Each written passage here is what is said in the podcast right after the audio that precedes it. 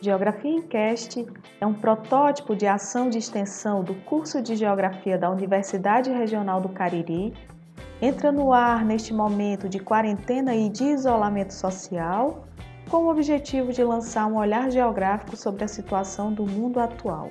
Eu sou a professora Daniele Guerra e neste episódio do Geografia em Cast vamos abordar o tema Educação Holística, Interconexão com a Natureza. Nossa convidada especial é a professora Clesley Tavares. Seja muito bem-vinda, professora. Você pode começar se apresentando? Meu nome é Clesley Tavares. Já que nossa conversa vai ser sobre educação, vou falar um pouco da minha trajetória. Fui professora da educação básica do estado do Ceará durante 15 anos, trabalhando no Instituto Cearense de Educação de Surdos. Participei de vários projetos do governo federal na Associação Cearense de Cegos, ASEC. Ministrei a disciplina de Educação Ambiental em cursos técnicos e de pós-graduação.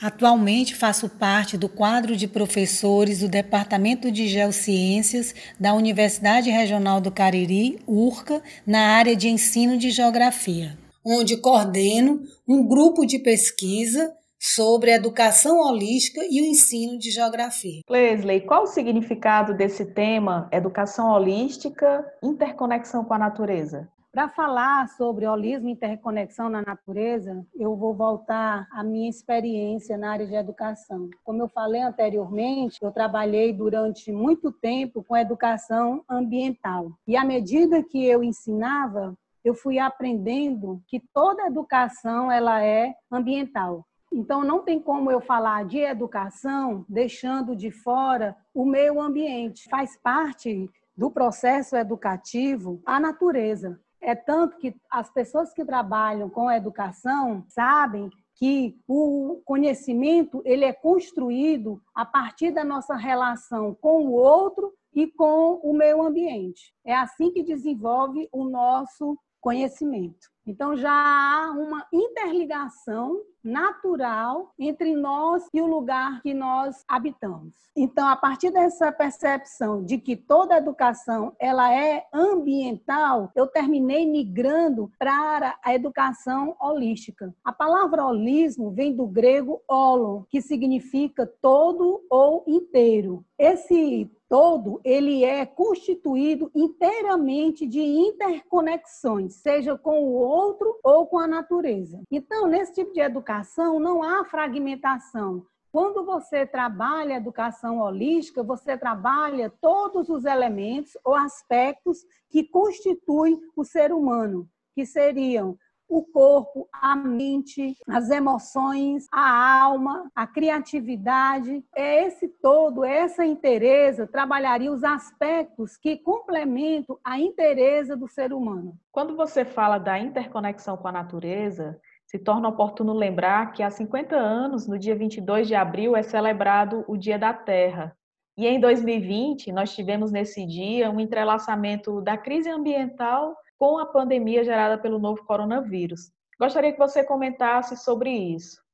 Devido ao Covid-19, a este isolamento, a esta pandemia que nós nos encontramos, o Programa das Nações Unidas para o Meio Ambiente, PNUMA, junto com a Unesco, ela está promovendo um curso que vai do dia 22 de abril até o dia 5 de junho, que é o Dia Internacional do Meio Ambiente. Esse curso chama-se Escola pela Terra disponibilizando vários vídeos, aulas gratuitas sobre diversos temas ambientais em 10 línguas diferentes. Interessante falar sobre o Dia da Terra e essa interconexão, porque nós vimos aí duas datas bem simbólicas. É o Dia da Terra, dia 22 de abril, e o Dia Internacional do Meio Ambiente, que é o dia 5 de junho. Esses dois dias são considerados dias de luta pela conservação da natureza, mas são dias que foram criados através de leis. Eles não têm uma relação visceral com a terra, essa interconexão que você pergunta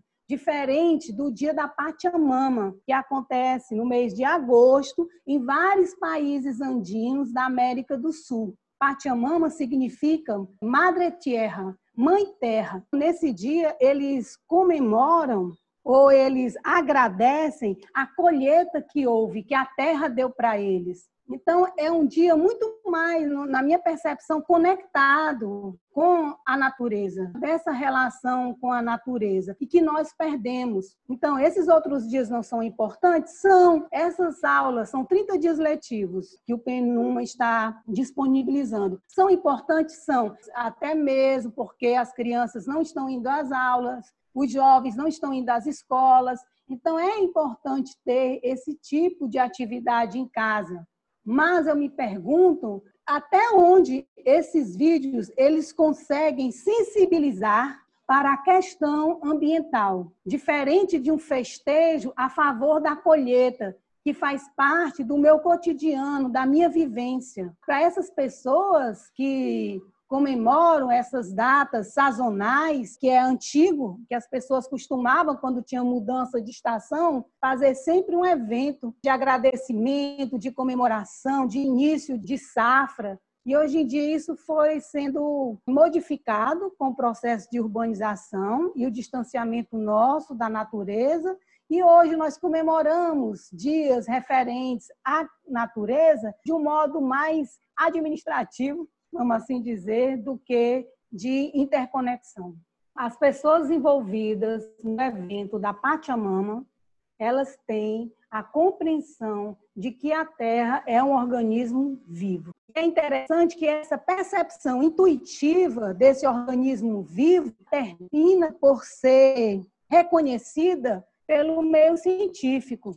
Então, para a população campesina, para a população indígena, a terra sempre foi viva, sempre foi uma entidade. E aí os cientistas chegam e confirmam dizendo que a Terra, a partir da teoria de Gaia, é um organismo vivo que tem a capacidade de autorregular seus processos químicos e sua temperatura e que essa terra ela possui também uma pulsação. Se nós formos fazer uma analogia, seria o seu coração. E essa pulsação da Terra, ela foi comprovada para os céticos que precisam de comprovação científica para poder acreditar na vida da Terra através da ressonância de Schumann. Foi o nome dado ao campo eletromagnético que se forma entre o solo e a parte inferior da ionosfera. E esse campo tem uma pulsação, uma ressonância de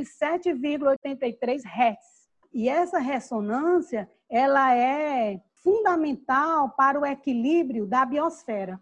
Então, foi percebido que os astronautas, quando eles vão para suas viagens espaciais, ficam fora do alcance desse campo magnético, eles adoecem. Então, o que é que fizeram? Eles criaram um simulador de a ressonância de Schumann para que os astronautas não adoecessem. Tem outros pesquisadores que vêm estudando a relação da ressonância de Schumann nos cérebros humanos, como ela influencia processos vitais como pressão sanguínea, respiração, sistema imunológico e os processos cardíacos e neurológicos, dentre outros. Só para você ter uma noção, como eu já falei, a frequência da ressonância Schumann é 7,83 Hz, ou era. Na década de 80 para cá, ela vem sofrendo grandes alterações. Na década de 80 ela passou para 11, na década de 90 ela passou para 13 Hz. Então a gente vê um descompasso da nossa vida aqui na Terra com o coração da Terra, com o pulsar da Terra. Como nós estamos pulsando muito além do que a Terra pode suportar. Não é por acaso que nós nos encontramos nessa situação de hoje de desequilíbrio tanto o desequilíbrio ambiental como humano, que eles estão interligados. Não tem como eu me manter equilibrada dentro de uma natureza em desequilíbrio. Clesley, retornando à educação holística, quais são os seus valores e por que eles se fazem necessários neste momento de pandemia? Os valores da educação holística são cooperação, solidariedade, criatividade, amorosidade, respeito, entre outros. E esses valores são essenciais não só neste momento de pandemia, mas em todos os momentos da nossa vida, da nossa passagem aqui pelo planeta. Para eu cooperar, eu tenho que respeitar o outro. E quando eu respeito o outro, eu o vejo, eu respeito a sua existência. Maturana diz que só é possível relação social se eu aceito a existência do outro. E nós percebemos que nossa sociedade, ela vem negando a existência do outro. Quando ela nega a existência do negro, a existência da mulher, das crianças, dos LGBTQ+, das plantas, dos rios. Então eu quero construir um resort. Eu chego e construo um resort em cima daquelas dunas. Eu não tenho respeito pela duna,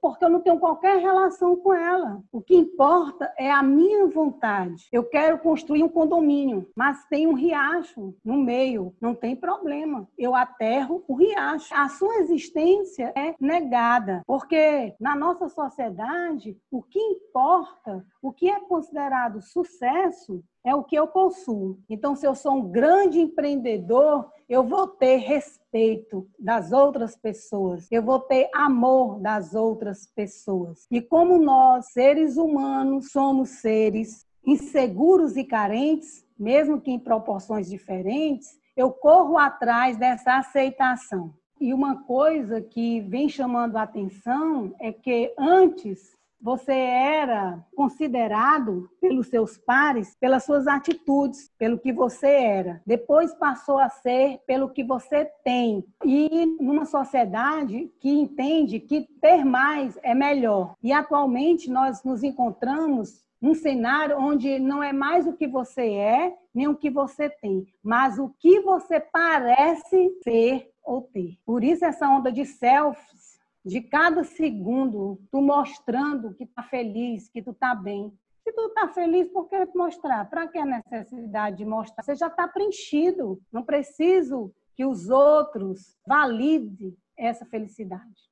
Então, os valores da educação holística nessa pandemia. Nós não chegamos aqui por acaso. Há um rastro de desrespeito ao outro, de devastação à natureza, até chegarmos este momento. Esse rastro foi fomentado pelo valor da competitividade. Nós chegamos a essa situação competindo com o outro. E como diz Maturana, a competição não é e nem pode ser sadia, porque ela se constitui da negação do outro, que foi aquilo que eu falei anteriormente essa competitividade ela é trabalhada também dentro das nossas escolas, enquanto que valores como cooperação, ética, solidariedade, que são valores fundamentais para a nossa existência enquanto espécie, elas são trabalhadas na escola de forma conteudista a competitividade ela é trabalhada de forma vivencial.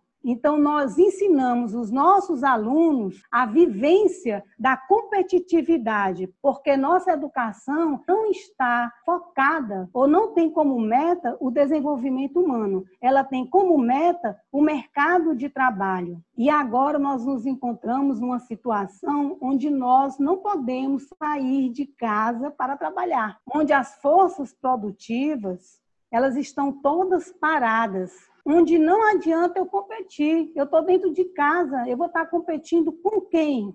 Eu não preciso estar provando que eu sou melhor do que o outro. Ao contrário, eu tenho que mostrar a minha vulnerabilidade e o quanto que eu necessito da solidariedade do outro o quanto que eu necessito do outro, mas eu não fui educado para sentir o que eu estou sentindo e nem para agir de forma cooperativa mas eu estou aprendendo, estou sendo forçado a aprender a partir do medo, a partir de uma ameaça de um vírus. Então, quem está nos ensinando hoje é o Covid, a sermos o que sempre fomos, humanos. Clesley, e como podemos mudar esse quadro?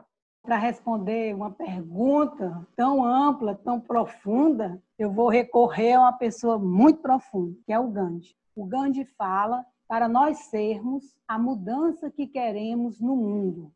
O Harari, ele amplia esse pensamento e diz que a grande transformação social e política do mundo, ela depende da transformação de cada um de nós.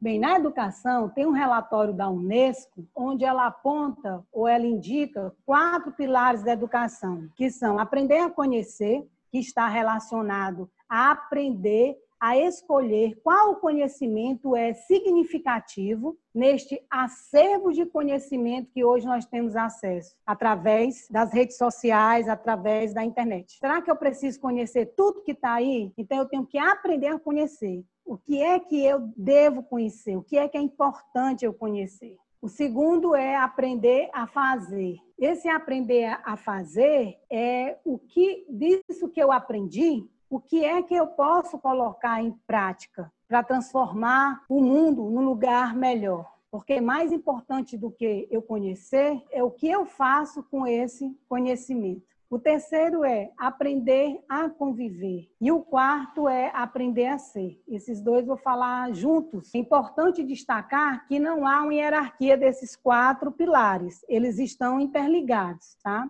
Mas o aprender a conviver e o aprender a ser, que é muito pouco divulgado nas nossas escolas, eles estão vamos dizer, mais interligados do que os outros dois. Porque eu me conheço, eu sei quem eu sou, convivendo com o outro. Eu vou construindo quem eu sou a partir da minha relação com o outro. É assim que eu vou me constituindo enquanto ser. Quando eu fui dar aula sobre esses quatro pilares, eu fiquei muito inquieta com relação ao quarto, aprender a ser. Eu me questionei: como eu vou ensinar alguém a ser? Se eu não souber quem eu sou. Então, numa discussão em sala de aula, eu perguntei para um aluno, Gilmar, lá de Mauriti, lá do Ceará. Gilmar, quem é você? E ele me respondeu: Ah, professora, quem eu sou, eu só sei na hora.